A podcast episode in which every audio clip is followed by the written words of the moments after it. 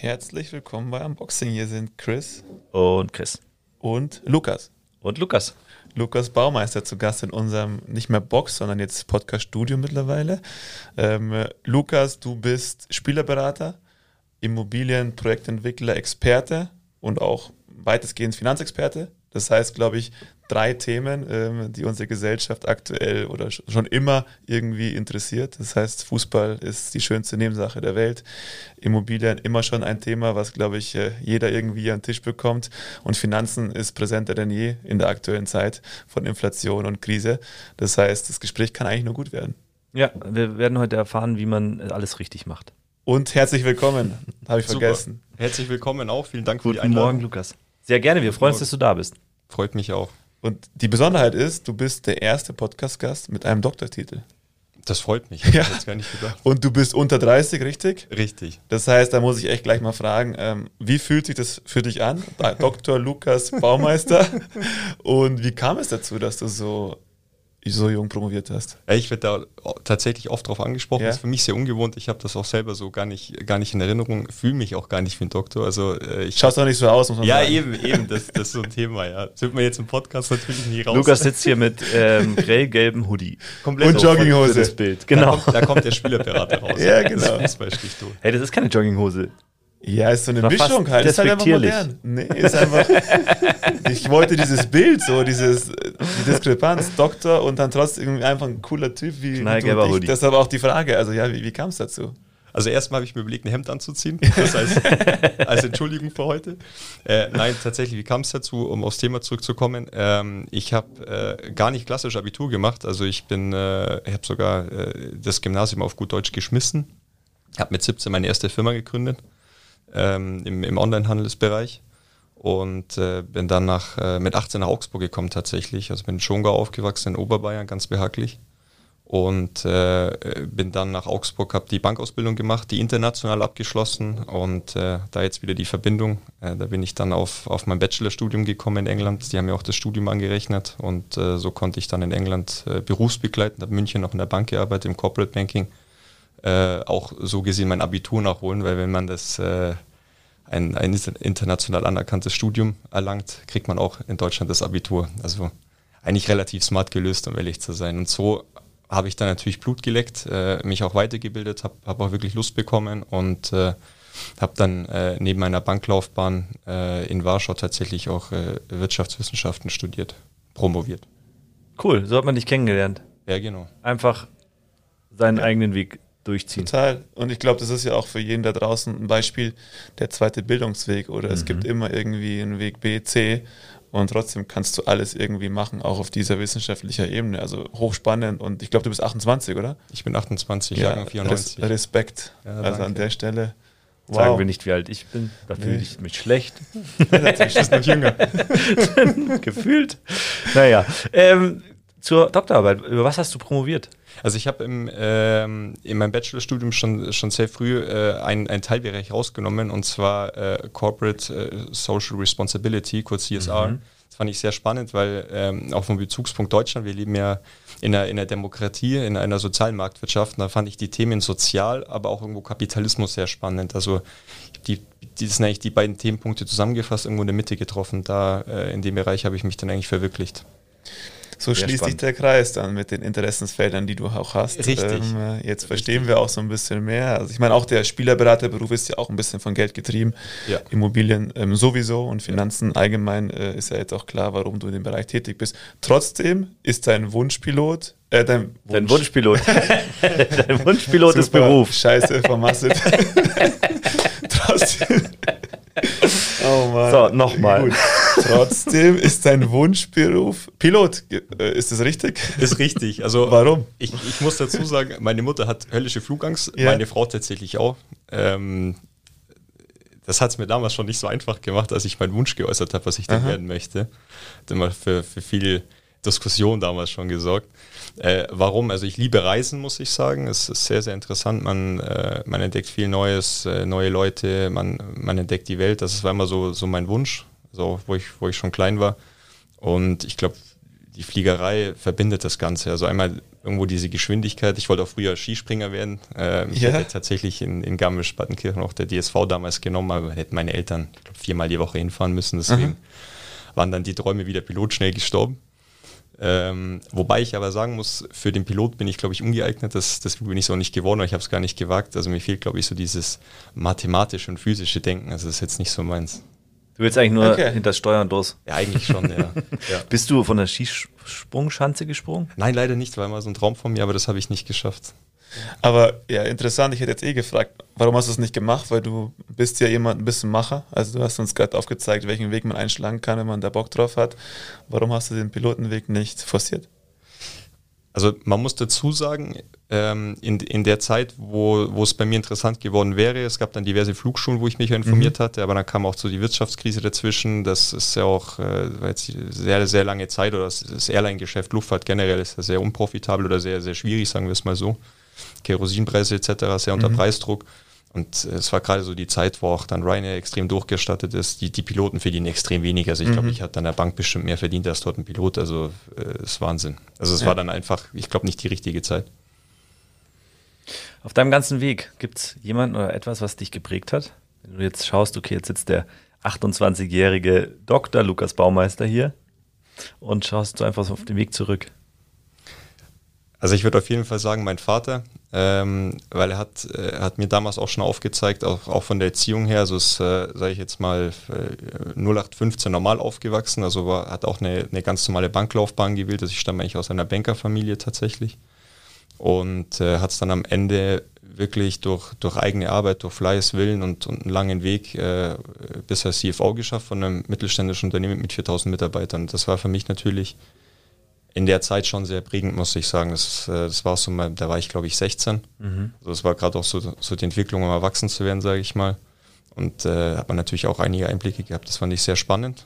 Und es hat mir natürlich auch die Welt, sage ich mal, nach oben geöffnet. Das ist natürlich auch, es sehen viele Leute, ich glaube auch nicht, man, man wächst eigentlich in zwei Welten auf. Also einmal diese, diese High-Life-Welt, ähm, wo auch sehr viele Nachteile hat, wo man auch sehr viel reflektieren muss als Mensch wo man aber, glaube ich, in dem Alter gar nicht so mitbekommt oder das gar nicht mitbringen kann. Und natürlich dann zu dieser klassische Schulalltag. Und äh, das hat mich, glaube ich, schon geprägt, also im positiven Sinne, im Nachgang. Das heißt, ähm, jetzt schließt der Kreis auch so langsam. Also man sieht so ein bisschen, woher das Interesse auch nochmal kommt, ähm, auch vom Elternhaus geprägt. Und trotzdem bist du halt ein Mensch, wenn man mit 16 dann eher so das Positive an der ganzen Sache sieht, wie das Negative. Ich meine, wahrscheinlich auch wenig Zeit gehabt, dein Dad bei der Position. Ja. Aber trotzdem hat dich das gereizt. Da kommt wieder, da kommt der Sportler durch, ähm, der immer auch mehr will und diese Herausforderungen im Ganzen sieht. Deshalb wahrscheinlich auch diese Säulen, die jetzt entstanden sind in deinem Leben. Das absolut. Also, weil du gerade gesagt hast, absolutes Schlagwort bei mir, so dieses, diese Grenzen überschreiten oder, oder äh, einfach dieser, dieser Erfolgswille, dieser Siegeswille. Also natürlich geht es am Ende immer um Geld irgendwo, also wir müssen Geld verdienen, aber ich bin nicht, und jetzt wieder auch zurück zum, zu meinem Studiumpunkt, ich bin nicht dieser Hardcore-Kapitalist. Also ähm, Geld verdienen ist wichtig, brauchen wir auch alle, um, um auch was aufzubauen, um Mitarbeiter aufzubauen etc. Äh, aber man muss halt richtig einsetzen. Ich glaube einfach immer auf dem Boden bleiben und äh, auch, auch den Tatsachen entsprechend die Augen schauen. Das war mir immer wichtig. Ja, bleiben wir beim Punkt Geld, oder? Genau, wir müssen auch Geld verdienen. Man stelle sich folgende Situation vor. Da sitzen zwei Typen in einer komischen Box mit Glas Aus Holz. und machen folgendes. Dann schließt sich die Tür und es passiert folgendes. Wie fandest du diese Entführung nach Ja, unserem es letzten ist besser. Podcast? Besser, aber noch nicht ideal. Also wir haben letzte Woche versucht, ein, äh, ein smartes Intro für unsere Werbung zu kreieren und wir haben ja unsere Box, in der Box ist dieser Podcast entstanden, darum auch Un- Unboxing. Es war erstmal eine fremde Box, jetzt ist es unsere eigene Box. Das heißt, wir haben aus der fremden Box heraus unsere eigene So Silent Box kreiert, auch entwickelt, die wir jetzt auch am Markt bringen und wir wollen euch nur damit wieder sagen, klingelt bei uns durch oder schreibt uns oder was auch immer. Ihr kriegt bei uns einen Rabatt von 300 Euro mindestens, je nach Größe. Und dann dürft ihr auch so eine coole Box bei euch Und das ist ziemlich cool, weil wir sind wahrscheinlich eh die günstigsten auf dem Markt. Das glaube ich auch. Weil das war unser Ziel. Genau. muss man immer dazu sagen, einen guten Preis zu schaffen mit einer geilen Qualität.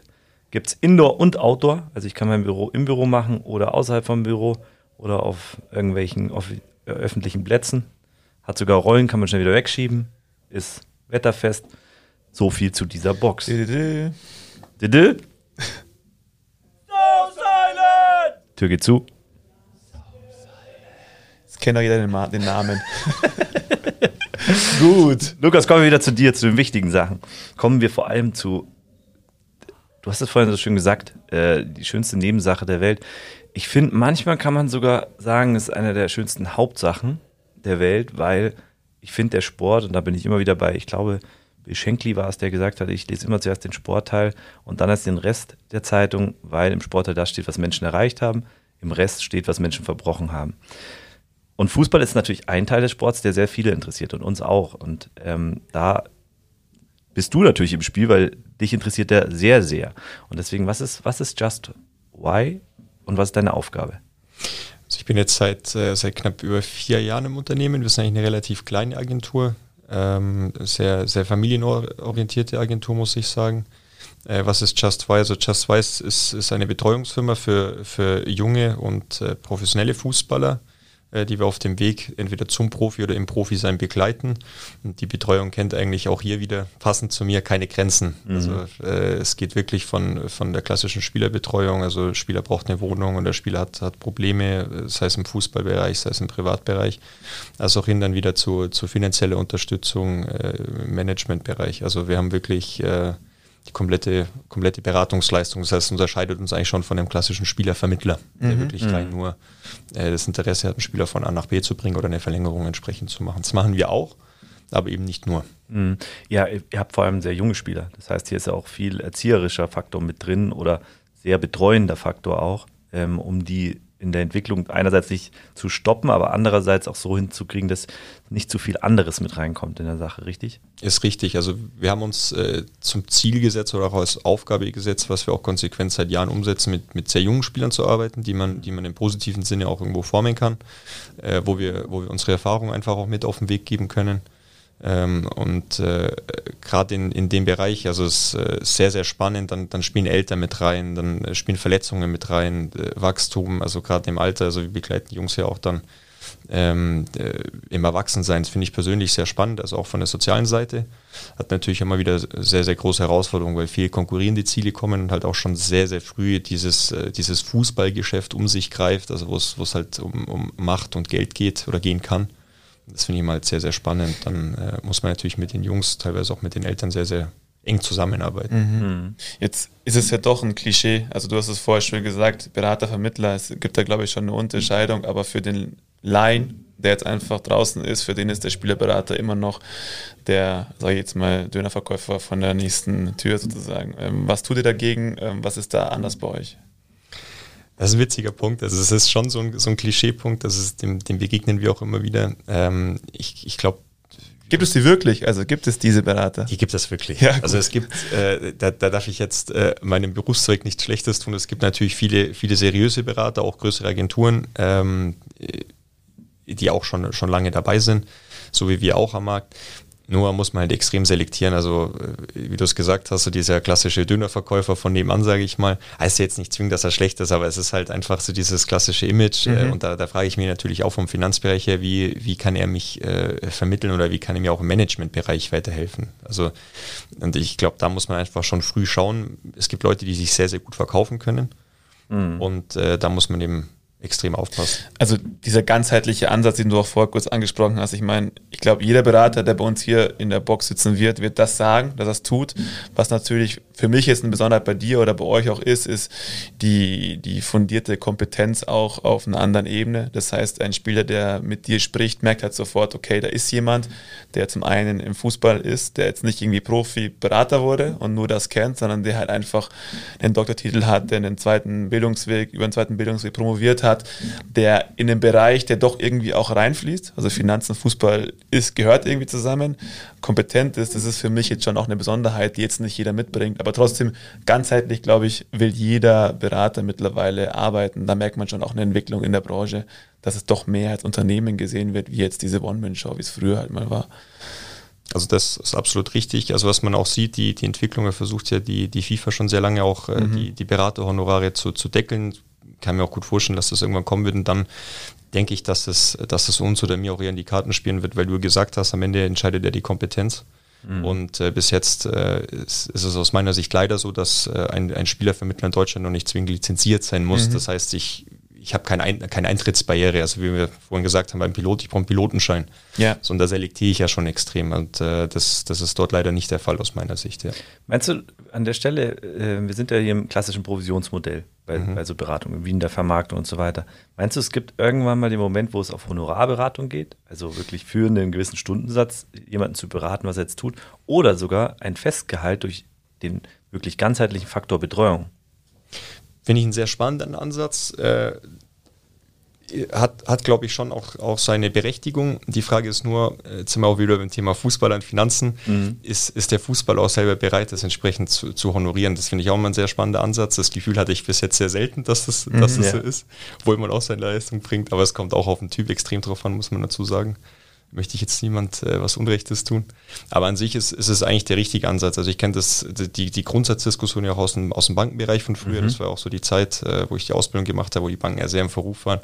Und äh, da hieß es ja dann auch äh, weg von den Provisionen halt hin zu einer, zu einer wirklichen Qualitätsberatung, sage ich mal. Ja, ja also ich meine, wir diskutieren da oft drüber, wissen noch nicht, ob es der richtige Weg ist. Ich meine, so Centric Sports, wir machen, wir haben das Thema Vermarktung, wir haben unsere Spieler, die wir betreuen und wir gehen genau auf so einen Weg. Also jeder ist gefühlt gleich und wir bekommen für unsere Dienstleistung Geld und sind dadurch vielleicht ähm, ein bisschen intrinsischer getrieben. Das heißt, wir entscheiden uns dann halt mal für den Weg, der vielleicht ein bisschen besser für den Sportler ist.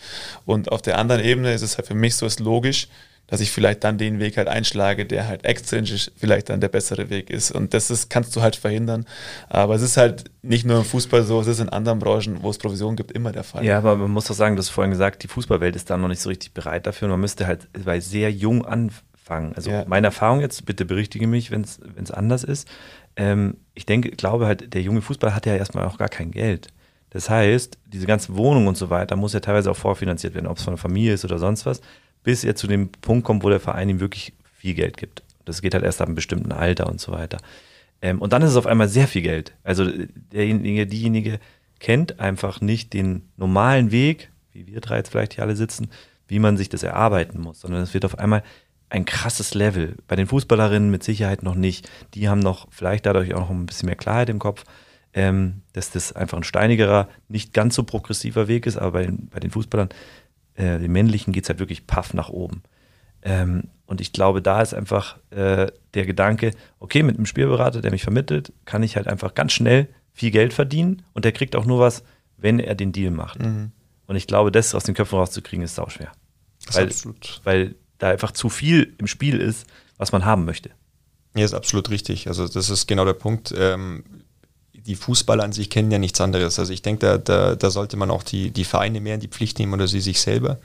Äh, es wird immer sehr viel diskutiert, auch wenn man jetzt zum Beispiel diese extremen Vermittlungen nehmen von Paul Pogba zum Beispiel, wo der Berater irgendwie 40, 50 Millionen kassiert, dann sage mhm. ich, ja, aber ich, ich sehe da jetzt nicht zwingend die Schuld beim Berater, sondern der Verein ist ja bereit, das zu bezahlen. Richtig. Was ich an sich nicht richtig finde. Ich, also muss ich, muss ich auch klarstellen, meine persönliche Meinung ist, es ist extrem viel Geld. Ähm, das finde ich auch nicht der richtige Ansatz, nicht der richtige Weg, auch nach außen. Ähm, das denke ich, könnte man anders lösen. Aber da sehe ich eben, wie gesagt, auch die, die, die Vereine absolut in der Pflicht, die, die das irgendwo auch ermöglichen, muss man mhm. sagen. Ja. Da muss ich noch eine Kleinigkeit sagen. Ich finde es tatsächlich, muss da mal eine Lanze für die Spielerberater brechen man kriegt es, wenn man nicht so in der Branche ist, kriegt man ein wahnsinnig schlechtes Bild von Spielberatern.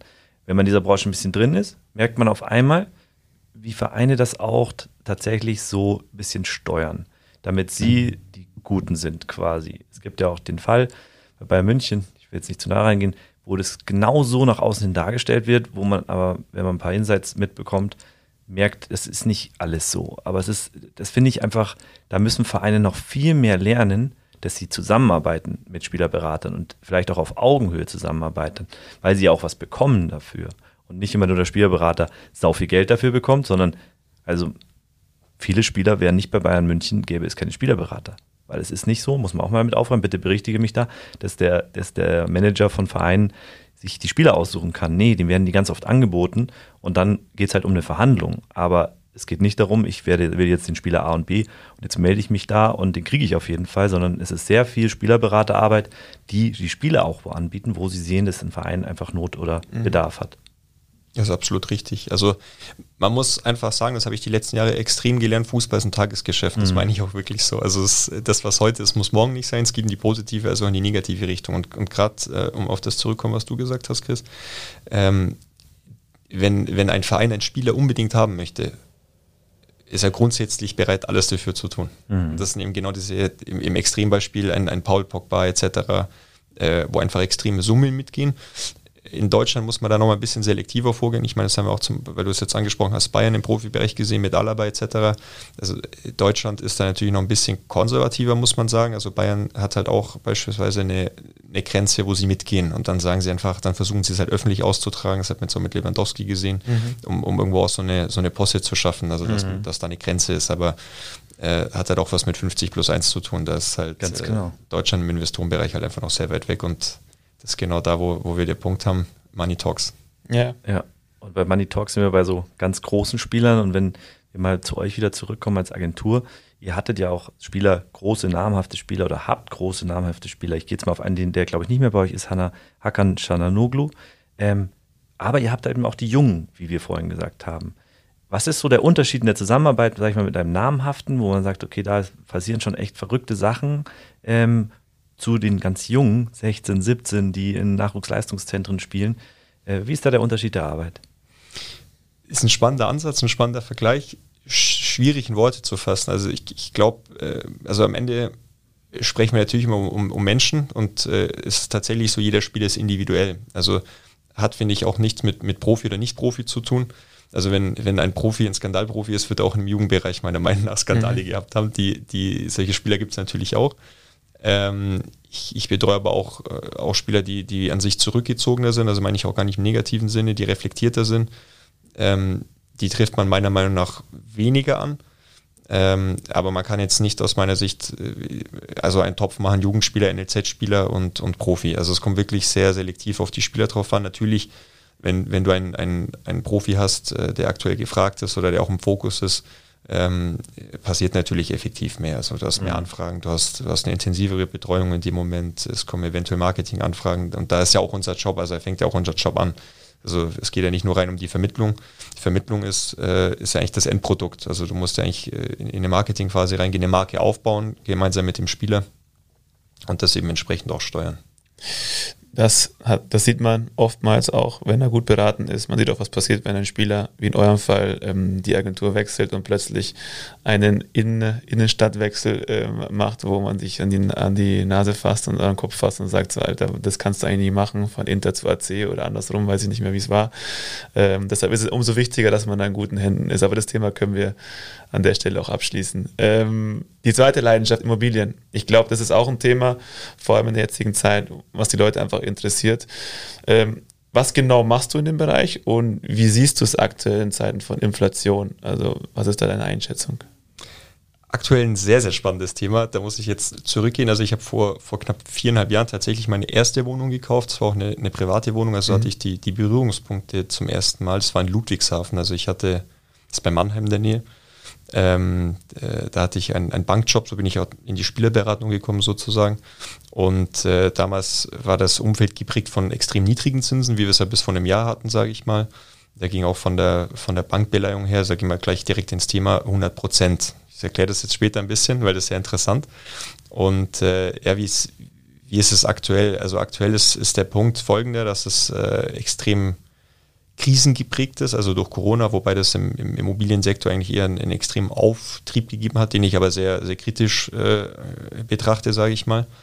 Und ähm, ich persönlich kaufe trotzdem noch, also trotz der hohen Zinsen. Man muss schon schlucken, also es tut schon sehr weh, allem wenn man, wenn man schaut, dass am Januar die Welt eine komplett andere war. Mhm. Aber es kommt halt immer auf die Konzepte drauf an. Aber es ist richtig, also ich, ich würde mal sagen, 70 Prozent der Leute fallen halt jetzt einfach raus, weil es, es die Leute können sich es einfach auch nicht mehr leisten. Man muss ja sagen, also wir sind in Inflation, das heißt, Schulden sind nicht unbedingt verkehrt. Und das Geld ist ja auch nicht äh, unbedingt ähm, also schlecht aufgehoben in dem Bereich aktuell noch, weil die Preise stabil sind. Ja, da muss ich ein bisschen widersprechen. Ja. weil das ist wie jemand, der ein Unternehmen hat und sagt, ich, ich kaufe mir, ich mache jetzt noch ein Fahrzeug auf Leasing, weil ich kann es ja von der Steuer absetzen. Ja. Naja, du zahlst ja trotzdem netto. Und das gleiche ist mit Schulden. Ist richtig. Aber du hast höhere Konditionen, meine ich, und das Geld ist weniger wert. Das heißt, im Endeffekt ist die Rechnung die gleiche, fast noch wie vor, wie vor einem Jahr. Also wenn man so ein bisschen weiter denkt, weil die Preise halt stabil geblieben sind. Oder? Wie siehst du das, ja, Lukas? Wollte gerade sagen. Als Experte. Das ist eine sehr, sehr interessante Diskussion. Weil hier sitzen zwei Laien, die sich hier gerade über ein Thema drehen. Er ist sehr spannend. Also ihr trefft den, den, den Punkt schon, also auch die Zeit. Also ähm, ich muss einmal dem Chris recht geben, ähm, was, was die Effektivverzinsung angeht, also ein Realzins das Schlagwort, der ist weiterhin negativ. Und zwar ist das folgendermaßen, weil jetzt muss ich ja hergehen und sagen, ich ziehe die, die Inflationsrate, ziehe ich von dem aktuellen genau.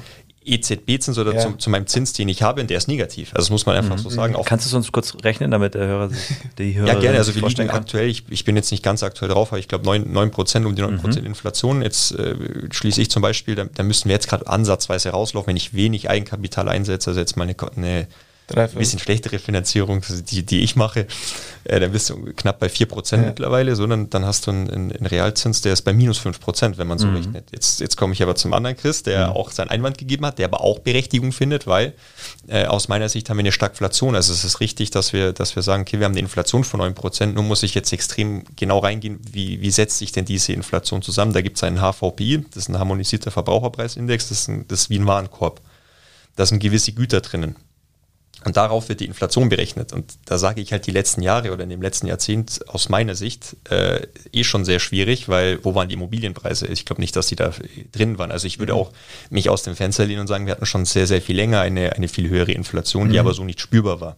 Jetzt könnte ich auf der anderen Seite hergehen und sagen, ich habe schon eine Immobilie, dann betrifft mich zum Beispiel die, mhm. diese Entwicklung ja gar nicht ich, ich glaube gerade, es ist einfach äh, ein, ein extrem energiegetriebenes Thema, wo wir haben. Und die Leute sind nicht mehr bereit oder können es auch einfach nicht mehr bezahlen. Mhm. Das ist schon ein großer Punkt. Und dann habe ich zwar auf der einen Seite auf dem Papier einen, einen Wertzuwachs, wie wir es genannt haben, aber mhm. effektiv kann ich ihn aus meiner Sicht der Markt nicht realisieren, weil die Leute nicht mehr bereit sind oder das einfach nicht mehr stemmen können, mhm. zum Großteil. Und dann ist natürlich so ein, so ein Thema, wo wir gerade am Markt sind, die Preise gehen gefühlt nicht runter, mhm. weil die Leute auch zum Großteil gar nicht müssen. Wenn du vor zehn Jahren gekauft hast, bist du halt ganz anders eingestiegen. Mhm, also gerade genau. auch in München sind da teilweise 100 Prozent Unterschied, dann, äh, wenn du nicht verkaufen musst. Und das müssen die wenigsten, wenn die Preise jetzt nicht extrem nachgeben. Das ist meine Meinung. Ja. Mhm. Spannend. Das, das erklärt aber einiges. Und ich glaube, das ist auch so ein Kampf, den viele jetzt haben. Weil ich, ich gebe da jetzt mal ein Beispiel. Wenn man zum Beispiel sagt, irgendwie für einen Immobilienkredit, wo du jetzt so gerade 3,8, vielleicht 4 Prozent bekommst, ähm, du sagst, okay, dem Finanzberater oder Immobilienberater, ich möchte aber so eine monatliche Abschlagszahlung von 2,5 haben oder so. Dann ist es ja tatsächlich so, ich kriege die Hälfte des Geldes im Moment an Kredit. Und das ist das, was ich vorhin eben meinte. Das heißt, das Geld ist halb so viel wert. Und dann zählt diese Minuszinsrechnung leider Gottes nicht, weil ich dann statt einer Million nämlich 500.000 kriege für 2,5 im Monat. Und das ist, glaube ich, genau das Problem, wo wir uns gerade drehen. Und deswegen muss man da schon aufpassen. Und ich finde es cool, wenn du da äh, einfach beide Ansichten mal erläuterst, damit man eben auch ein bisschen weiß, was, was mache ich jetzt. Ist richtig. Also wie gesagt, beide haben Daseinsberechtigung. Was man aussehen muss, und das, das war das, was ich vorhin noch mit der Corona-Geschichte gemeint habe, was ich auch als Investor extrem kritisch sehe, dieses, diese extrem schnelle Wachstum, also dieses mhm. extrem schnelle Wachstum. Ich sehe das sehr kritisch. Also Immobilien muss man sich überlegen, im Kapitalanlagebereich, es, es gibt eigentlich so eine Faustformel, zehn Jahre musst du drin sein, dann rechnet sich in der Regel. Weil du hast auf der einen Seite, das ist jetzt auch sehr spannend für die Zuhörer aus meiner Sicht, äh, wie, wie rechne ich überhaupt auch so eine Rendite raus? Also wo, wo kann ich beurteilen, ist eine Immobilie generell, also jetzt nicht von der Lage oder von der Art her, überhaupt interessant für einen? Ich, ich gehe da mal über zwei Schienen.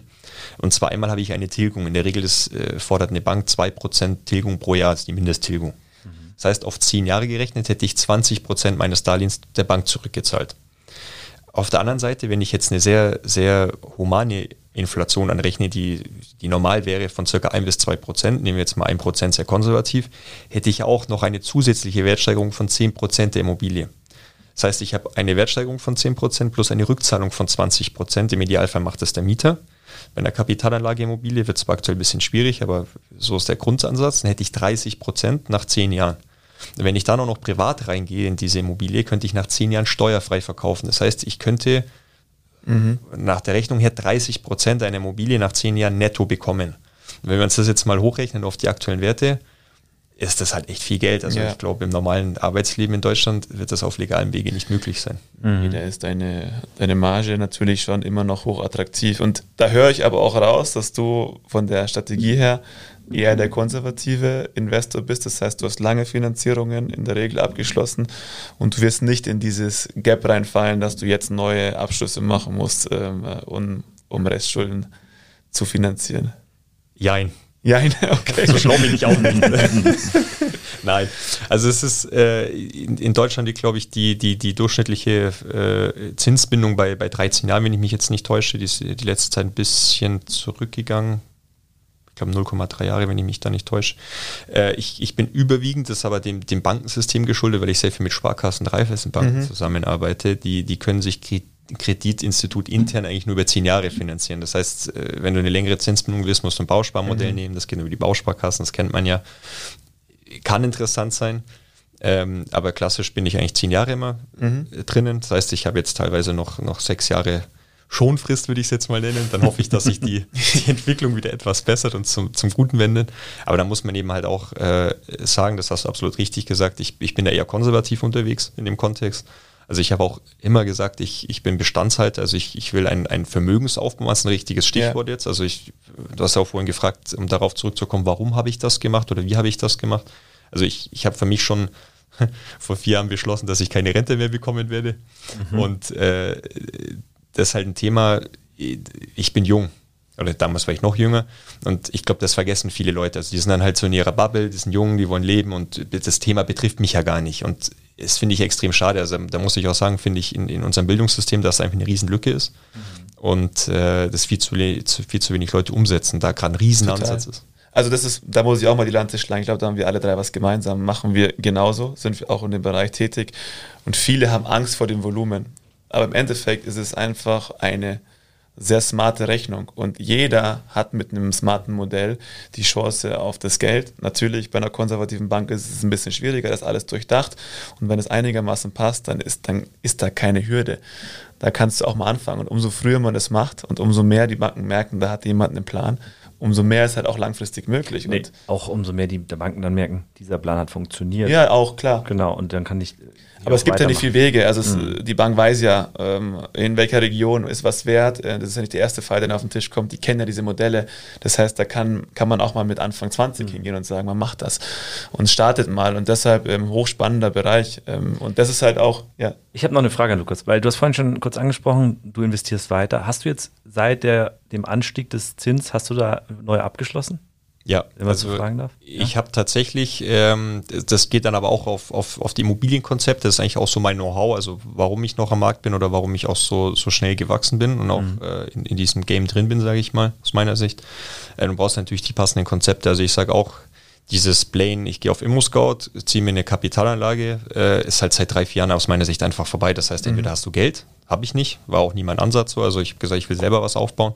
Da kannst du das machen, aber das ist halt, das rechnet sich einfach nicht. Und das ist jetzt gerade auch der Punkt, da gehen die größeren Investoren halt eher in andere Geschichten mit, mhm. wo sie einfach normal Zinsen bekommen, also weniger Aufwand, Risiko dahinter haben. Und äh, das ist eigentlich schon so, so ein wesentlicher Punkt gewesen. Also ich habe jetzt aktuell in, in Berlin äh, was gekauft also Berlin ist gerade für mich sehr, sehr spannend. Ähm, bin auch bundesweit tätig. Und äh, in Berlin sehe ich noch sehr viel Wachstumspotenzial vom Grundsatz her. Mhm. Darf ich das für die Zuhörer nochmal ganz kurz etwas detaillierter? Was meinst du damit, nicht auf Immo-Scout gehen und das darüber machen? Du meinst die Finanzierung? Weil das Modell nee. nicht mehr aufgeht. Ja, das habe ich jetzt einfach so hingeworfen. Das, ja, ja. Das, das, muss ich ausführen. Gut, dass du mich erinnert hast. Nein, also es ist, ähm, also du brauchst Immobilienkonzept. Ich mache sehr viel mit Sanierungen mittlerweile oder im Neubaubereich, äh, was mhm. eigentlich sehr antizyklisch ist, weil, weil gerade die, die ganzen Preise auch weglaufen. Das sind nicht nur die Zinsen, sondern auch die Materialpreise, die Verfügbarkeiten. Also beiße ich mir tagtäglich auch die Zähne aus, muss ich sagen. Also geht kein Tag um, wo ich mich nicht ärgere. Ähm, aber ich gehe sehr, sehr viel in, in, in leere Sachen rein, also leere Wohnungen, leere Häuser in Berlin zum Beispiel sehr, sehr spannend aus meiner Sicht, äh, mache ich Dachgeschossausbauten. Also ich kaufe einen, einen Rohdachboden ähm, und baue den sozusagen aus. Cool. Das heißt einfach im Grunde, hast du damit gemeint, die Sachen, bevor sie auf ImmoScout überhaupt erscheinen können, ähm, versuchst du da ranzukommen? Jein, also natürlich ist es spannend, wenn man, wenn man etwas off-Market bekommt, was aber mhm. mittlerweile sehr, sehr selten ist, weil wir leben halt in einem digitalen Zeitalter und ich kann, egal was es ist, ob es ein Uhr, ein Auto, ein Sweatshirt ist, ich kann halt online gehen und schauen, okay, wo, was kriege ich ungefähr dafür. Mhm. Und äh, ich kaufe auch sehr viel über ImmoScout, muss ich sagen, aber es ist, es ist halt die, die Nadel im Heuhaufen. Mhm. Also du findest die, die Sachen ja nicht auf ImmoScout, du findest, du ja. suchst ja Sachen, die du entwickeln musst. Das heißt, um dieses, diese Gewinnmarge zu generieren, musst du erstmal kreieren, musst du erstmal arbeiten, das heißt ähm, Ausbau und so weiter. Und das ist halt eben dann die Kunst, weil vor fünf Jahren war es halt so, du hast halt Objekte gefunden, wo du über eine 100%, 80% Finanzierung halt einfach dann trotzdem Plus gemacht hast. Und das hat sich ja in den letzten Jahren einfach gewandelt. Und deshalb muss man halt Glück haben, dass du noch irgendwo was findest, wo du halt einen Mehrwert siehst. Sei es vielleicht mal eine Wohnung, die offiziell 80 Quadratmeter hat, aber durch eine Dachschräge eigentlich vielleicht mehr und du in der Miete ein bisschen spielen kannst. So ein ganz pragmatisches Beispiel halt. Und du machst es halt auf einer anderen Ebene. Du entwickelst halt dann, steigerst den Wert durch äh, attraktive Investitionen und äh, Sanierungen. Das ist richtig. Also da sehe ich halt eben auch die, da ich sehe sehr viel Parallelen zum, zum Immobilienbereich als mhm. auch äh, zum Fußballbereich. Äh, man muss an sich einen, einen Rohdiamant nehmen und ihn komplett schleifen. Genau. Und, mhm. und das ist die Entwicklung. Ja. Und das ist eigentlich dann auch der, der Verdienst, Verdienen. Ja. Äh, sehr gutes da, Beispiel. Da steckt die Arbeit drin. Ja. Fußball sehe ich es ähnlich so. Ja. Du hast das schön wieder zusammengeführt. Total. Fußball, Immobilien. Lehrst du das den Fußballern, die ihr betreut, auch? Oder gibst du denen einfach nur Tipps? So viel wie sie haben wollen oder ist, steckt das einfach mit, mit in dieser ganzen Betreuung drin? Steckt auch mit in der Betreuung drin. Also da kommt, ist halt auch wieder eben die, die klassische Floskel, es kommt auf den Spieler drauf an. Das ist wirklich so, also wenn, wenn ein Spieler mehr Betreuung möchte, kriegt er die natürlich bei uns, also auch wirklich rund um die Uhr, egal was ist. Also auch wenn er um 3 Uhr nachts anruft. Also du bist ja wach. Ich bin immer wach, genau. richtig. und äh, aber ich versuche auch viel, viel praxisnah zu. Also ich will viel, viel den Leuten oder den, den Jungs mitgeben fürs Leben. Das ist mir wichtig, weil am Ende muss man halt leider auch fairerweise sagen, die wenigsten werden Profis. Das ist leider mhm. so. Und ähm, da will ich einfach sehr, sehr viel mitgeben. Also schöner Ansatz. Ja, weil am Ende ist es ja auch so, dass äh, man, man steckt da ja, das ist ja auch was, was man muss es ja, es kommt immer darauf an, wie man sieht. Also ich, ich, ich sehe es als, als positive Aufgabe, den Menschen zu begleiten, auch mhm. gerade in, in so Zeiten, da sehe ich eben die Parallelen auch zu mir, wo wir vorhin gesagt haben, auch mit meinem Vater. Und da möchte ich den Jungs einfach wirklich was zurückgeben und äh, da fällt schon auch immer viel aus dem Immobilienbereich. Das, das, das, möchte ich den Jungs schon nahegeben, weil da wirklich sehr, sehr viele Parallelen einfach sind. Ja, und dann ist es auch nicht schlimm, wenn was nicht wird aus einem Spieler, weil du hast ihn entwickelt und hast ihn zumindest auf einer anderen Ebene weitergebracht. Also finde ich einen sehr, sehr schönen Ansatz. Social Media, wieder harter Cut. nee, eigentlich gar nicht so ein harter Cut. Weil, Weil ich glaube, ich darf das einfach sagen, wir arbeiten jetzt auch schon ein bisschen zusammen mit Zusentic Sports, also Just Wire und Zusentic Sports in der Kooperation. Ähm, und auch unsere Arbeit ist ja bei euren jüngeren Spielern eine andere. Also wir machen ja Personal Branding für die Spieler und ein großer Schwerpunkt ist Social Media. Und auch hier machen wir ja eigentlich schon ein bisschen was, also ein bisschen anders wie bei den, bei den großen, namhaften weil einfach die Arbeit auch eine andere ist und auch für die Spieler ist das, glaube ich, ganz wichtig. Wie stehst du zu Social Media bei den Jungen sowie bei den Älteren? Wie bei den dir? ganz großen Spielern. Oder bei dir selber, genau. Bei mir selber, aber das ist ein schwieriges Beispiel. Ja, tatsächlich, da komme ich gleich nochmal drauf. nee. nein, nein. Also erstmal muss ich sagen, es macht mega, mega viel Spaß mit euch. Ähm, äh, man, man merkt, ihr habt Kompetenz, aber auch Leidenschaft. Das ist mir immer sehr, sehr wichtig, äh, weil so arbeite ich auch. Ich glaube, so kann man mittlerweile nur noch Erfolg haben, weil es einfach, man merkt, dass es euch Spaß macht, dass ihr wisst, was ihr tut. Es macht sehr, sehr viel Spaß. Also an, an, dem, an der Stelle ein, ein Riesenlob Dankeschön. an euch. Wir haben beide ein Riesengrinsen auf dem Backen für alle Zuhörer.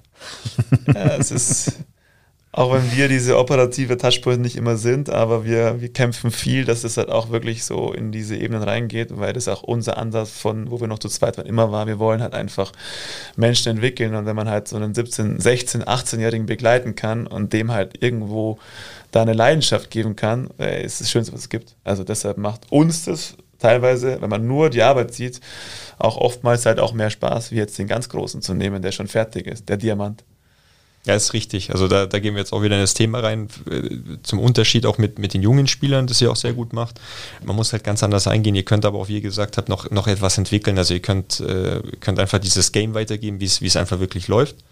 Einfach diese Basics mitgeben und dann aber auch äh, auf, auf den Spieler selber eingehen, gerade in dem Altersbereich. Und du hast ja gesagt, wie wichtig ist Social Media? Also ich sehe das als extrem wichtig an. Also wir leben mittlerweile aus meiner Sicht in einem extremen Kommunikationszeitalter. Also ich würde gar nicht mehr sagen digitales Zeitalter, sondern Kommunikationszeitalter. Wir haben WhatsApp, wir haben Facebook, wir haben Spotify, wir haben, wir bekommen jeden Tag neuen Input, viel Input. Und äh, im, im Social Media Bereich verbreitet sich natürlich auch eine, eine Negativnachricht wahrscheinlich schneller als eine positive Nachricht. Das ist einfach so und äh, da müssen wir früh, und das ist auch der Grund, warum wir mit euch auch zusammenarbeiten, früh die Spieler mit ins Boot nehmen und die auch sensibilisieren. Also man muss ja sagen, hey, du kannst was Positives mhm. bewirken, du hast, du hast eine Reichweite als Spieler, du hast auch eine Verantwortung, das muss man auch dazu sagen, aber du musst sie auch nutzen. Und wenn du das nicht machst äh, und, und irgendwelche Partyfotos beispielsweise machst jetzt im Worst Case, äh, machst du deinen dein Namen kaputt oder, oder stellst dich halt in die Ecke und das ist ganz schwierig, da wieder rauszukommen, gerade als Fußballer. Ja, also das ist auch, da sieht man, warum wir auch sofort beim ersten Gespräch mit Lukas arbeiten wollten, weil du, du sprichst unsere Sprache. Also sensibilisieren ist ein perfektes Board für diese, für diese Ebene und dieses Mindset halt einfach zu kreieren. Das heißt, da ist halt dann mal ein Post weniger sichtbar, aber hintenrum die Arbeit ist umso wertvoller und das ist der Riesenunterschied zu dem, zu dem fertigen Profi. Also es ist ein unfassbar spannender Bereich. Ich glaube, es geht auch in diese Nische, die du vorher genannt hast. Ähm, in der Schule fehlt ein Fach Finanzen ja. oder Finanzentwicklung oder Finanzintelligenz, keine Ahnung. Also, dass man darüber was lernt, fehlt genauso Medienkommunikation. Also, dass die jungen Menschen lernen, wie man damit umgeht, was es für ein Potenzial hat, aber auch was für Gefahren hat. Um nicht am Ende da zu sitzen und zu sagen, ich lösche jetzt mein Konto, weil es wird mir alles zu viel. Das ist eigentlich viel zu weit. Man kann das alles deutlich besser steuern, dass das einem nicht zu viel wird. Äh, und ich, das ist wie bei Finanzen. Nur wir sind, wir werden erwachsen und haben dann so Bereiche, wo so viel Wissen da ist, aber es wird uns nicht gelehrt und wir bräuchten es eigentlich. Und ich glaube, da vereinst du halt zwei Sachen sehr, sehr gut mit den Spielern. Ja, total. Jetzt haben wir unsere, unsere Routine, unsere Box, Unboxing. Ich muss an der Stelle sagen, ich will sie ihm gar nicht geben, weil ich mache jetzt mal was anders. Weil ich habe gestern Abend das ganze Internet nach Lukas, Simon, Doktor, Baumeister durchforstet. Und du hast vorher gesagt, da musst du aufräumen. Du musst gar nichts aufräumen, weil du hast gar nichts.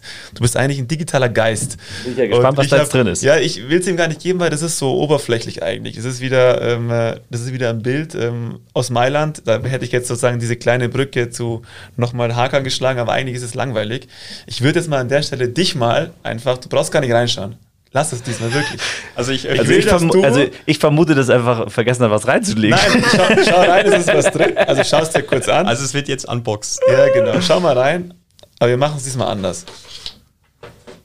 Ich habe es dir gesagt, es ist wieder. Also ich habe für die, für die Zuhörer ein Milano-Foto äh, genau. vor mir.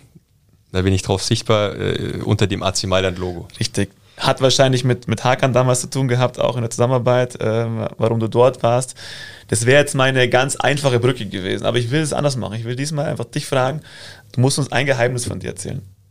Was jetzt womit keiner irgendwie rechnet. So. Muss es mit dem Foto Nein, gar nicht. Nein, das gar war es nur, ich hatte es reingelegt und habe mir gedacht, so eng, ich habe gestern so lange gesucht, ich habe nichts Gescheites gefunden, warum soll ich dir dann dieses Foto geben? Das ist die letzte Instanz zu sagen. Geheimnis das kommt gleich, aber es ist, da siehst du, dass du im richtigen Job bist. Es, ich war damals nicht wegen Hakan dort, witzigerweise, sondern ich habe mich dort verlobt in Mailand, witzigerweise. Oh, und äh, das war tatsächlich ein Tag später und von dem hast du wieder voll Ich habe wieder voll reingetroffen.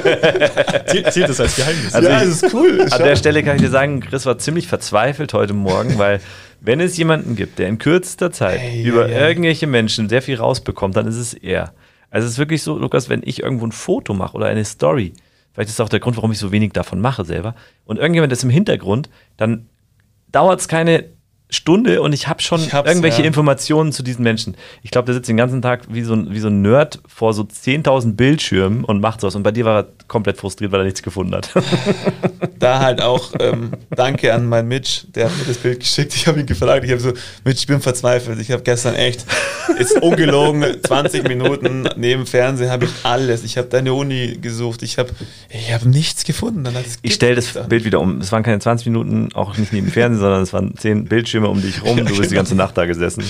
Aber jetzt freut es mich umso mehr, dass das Bild mit was ganz anderem zusammenhängt, wie ich eigentlich gedacht habe. Das heißt, du hast dich verlobt. Man darf an der Stelle auch sagen, du hast zwei Kinder. Zwei ist drittes unterwegs tatsächlich. Also ich bin auch abseits äh, mhm. vom Fußballplatz und den Immobilienbereichen eher im Trend. Ja. ja. geht, das, geht der Trend zum dritten Kind, oder? Ist schon soweit. Ah, ja. Ja, ja Hammer. Gratulieren an der Stelle. Aber da sieht man auch wieder so zum Abschluss, was so hinter einem Menschen alles steckt. Also hätte man bei der Einführung nicht gedacht, dass diese oberflächlichen Bereiche dann doch so viel äh, mit sich bringen. Und äh, an der Stelle echt cool. Lukas, wir kommen schon zu unserer Abschlussfrage. Ich glaube, wir könnten noch ewig weiterreden, weil auch die Hörer, Zuhörerinnen, Zuhörer äh, diesen Bereich sehr spannend finden. Ja, ich tue mir immer schwer, das in einem Wort zu sagen, weil ich finde, das kommt auch allen nicht gerecht. Naja, egal. Ähm, gendern. Äh, ich glaube, da könnte man noch ewig reingehen. Und ich, ich glaube, wir, wir machen irgendwann mal so in einem Jahr, machen wir mal wieder so ein Podcast und dann erzählst du uns so die letzten Entwicklungen, vor allem auch der jungen Spieler. Ich glaube, das ist auch nochmal ein sehr, sehr spannender Bereich. Vielleicht entwickelt sich die Branche auch. Wenn du aber nicht nur ein Jahr nach vorne schaust, sondern vielleicht sogar fünf und du darfst dir aussuchen, was du in der Zeitung als Ich dich. Schlagzeile. Jetzt hör auf, immer alles Ja, vorwegzunehmen. sorry. Lukas ist dran. Ähm, dicke Schlagzeile, die du wünschen darfst. Also persönlich, für die Welt, was, was wäre die? Da verweise ich auf mein Social Nein, Media. nein, nein, Berater, du, mach das sehr erst mal gut anschaut. deine. Nein, Spaß. Mach deine, dann Ähm, kommt meine. Muss es persönlich sein oder allgemein? Das darfst du selber entscheiden. Ich würde sagen, auch äh, darf gerne etwas früher sein, Kriegsende auf jeden Fall. Äh, das, das glaube ich schon äh, so, so das Wichtigste aktuell aus meiner Sicht, dass einfach wieder, wieder irgendwo Frieden einkehrt in der Welt, ähm, dass wir, wir, wie gesagt, sehr krisengebeutelt sind, jetzt auch mal weg von den Finanzen, sondern einfach auch von den Menschen her aus Corona rauskommen, was extrem krass ist, auch im Fußballbereich, muss man sagen. Also allgemein für die Leute, also auch für die Spieler und, und für die Vereine, dass sich die Welt wieder irgendwo normalisiert und dass die, die Leute, ich glaube, das fehlt gerade ein bisschen, so dieses Grundvertrauen wieder zurückbekommen. Also einfach wieder so seine normale Welt, man kann reisen, äh, einfach mit dieses Maskenthema raus oder Kriegthema raus, einfach die Ängste wieder nehmen und einfach wieder frei leben können. Das würde ich den, den Menschen, Europa und, äh, und auch Deutschland oder der ganzen Welt wünschen. Ja, super spannend. Das ist schön. Ich, am schönsten fand ich das Vertrauen wiedergewinnen. ja, voll. Ich glaube, das ist, wünscht sich gerade jeder so ein bisschen. Ja. Das ist schön.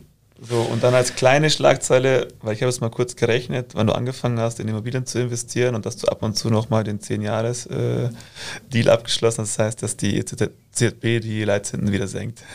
Da wäre ich sehr, sehr dankbar. Das wäre dann Geburtstag und Weihnachten. Ja. Das ist natürlich Das wird sich auch- genau ausgehen mit den fünf Jahren. Das könnte hinkommen. Ja. Nee, Aber cool. ist doch wieder nebensächlich zu dem, was du Richtig, vorher gesagt darum hast. sage ich. Deswegen sehr Das schön. ist eine schöne schöne Abschlussworte. Dankeschön, Dank dass du da warst. Äh, auch so früh am Morgen von Augsburg. Ja, hat Spaß gemacht. Vielen Dank. Sehr gerne, danke auch. Think outside, talk inside. Unboxing.